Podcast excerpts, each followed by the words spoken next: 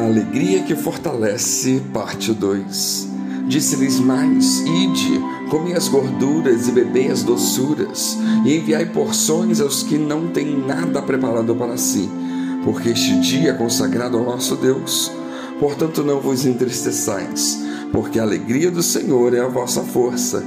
E os levitas fizeram calar todo o povo, dizendo: Calai-vos, porque este dia é santo. Por isso não vos entristeçais então todo o povo se foi a comer, a beber, a enviar porções e a fazer grande regozijo, porque entenderam as palavras que lhe fizeram saber. Neemias 8, 10 a 12. O livro de Neemias começa com um retrato da tristeza. Trabalhando em outro país, Neemias recebeu a notícia que o seu estava desolado e a situação era de chorar. Lá na província estão grande aflição e opróbrio. Também está derribado o muro de Jerusalém e as portas queimadas a fogo. Neemias 1:3. E Neemias chorou por vários dias, ao ponto de seu chefe notar. Neemias 2:2.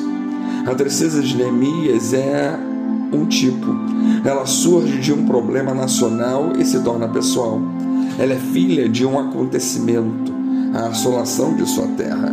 Neemias não chora por viver em outro país. Ele estava bem nessa condição. Podemos dizer que estava adaptado à condição que não lhe incomodava mais. A tristeza dele tipifica uma tristeza, aquela que é provocada por um acontecimento. Quanto à sua causa, a tristeza de Neemias é claramente consequência do pecado. A relação casual, o evento, a devastação decorria do pecado da desobediência.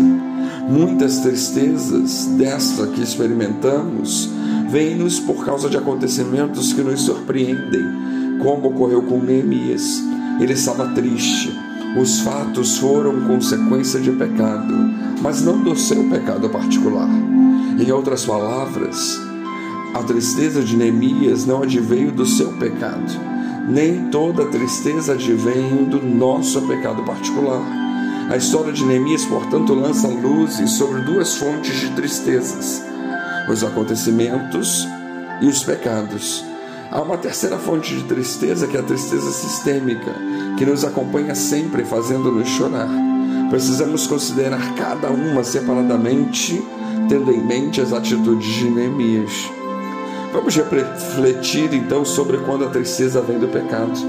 A dor de Neemias vinha de um pecado nacional. Os pecados da sociedade em que vivemos nos fazem chorar. Neemias chorou. Além de chorar, Neemias pediu perdão por seu povo. Além de pedir perdão, Neemias se dispôs a reparar os muros caídos. Neemias empenha sua vida para dar fim à desolação de sua terra. Ele foi da oração à ação, que deve ser sempre o nosso movimento. Esses dois movimentos trouxeram a Neemias a alegria de volta. Alegria que celebrou como pode ser vista no capítulo 10. E Esdras abriu o livro à vista de todo o povo, pois estava acima de todo o povo. E abrindo ele, todo o povo se pôs em pé. Então Esdras bendize ao Senhor, o grande Deus, e todo o povo, levantando as mãos, respondeu: Amém, Amém. E inclinando-se, adoraram ao Senhor com rostos em terra. E Neemias, que era o governador, e Esdras, sacerdote e escriba, e os levitas que ensinavam o povo, disseram a todo o povo: Este é dia consagrado ao Senhor vosso Deus. Não pranteeis nem chorareis, pois todo o povo chorava, ouvindo as palavras da lei. Disse-lhes mais: Ide, comei as gorduras e bebei as doçuras, e enviai porções aos que nada têm preparado para si, porque este dia é consagrado ao nosso Senhor.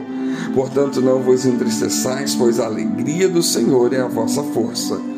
Os levitas, pois, fizeram calar todo o povo, dizendo: Calai-vos, porque este dia é santo. Por isso não vos entristeçais. Então todo o povo foi a comer e a beber, a enviar porções para fazer grande regozijo, pois tinham entendido as palavras que lhe foram referidas. Neemias 10, versos 5 e 6 e depois 9 a 12. Nossa dor pode vir de um pecado nacional, mas pode vir de um pecado pessoal. Precisamos admitir o nosso pecado, reconhecer nossa condição e pedir perdão a Deus e voltar a sorrir.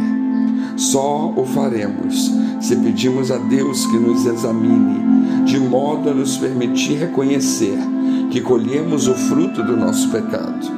Muitas de nossas lágrimas poderiam ser evitadas se tivéssemos ficado atentos à palavra de Deus. Nesse caso, só uma atitude cessa a tristeza, o arrependimento diante do pecado cometido.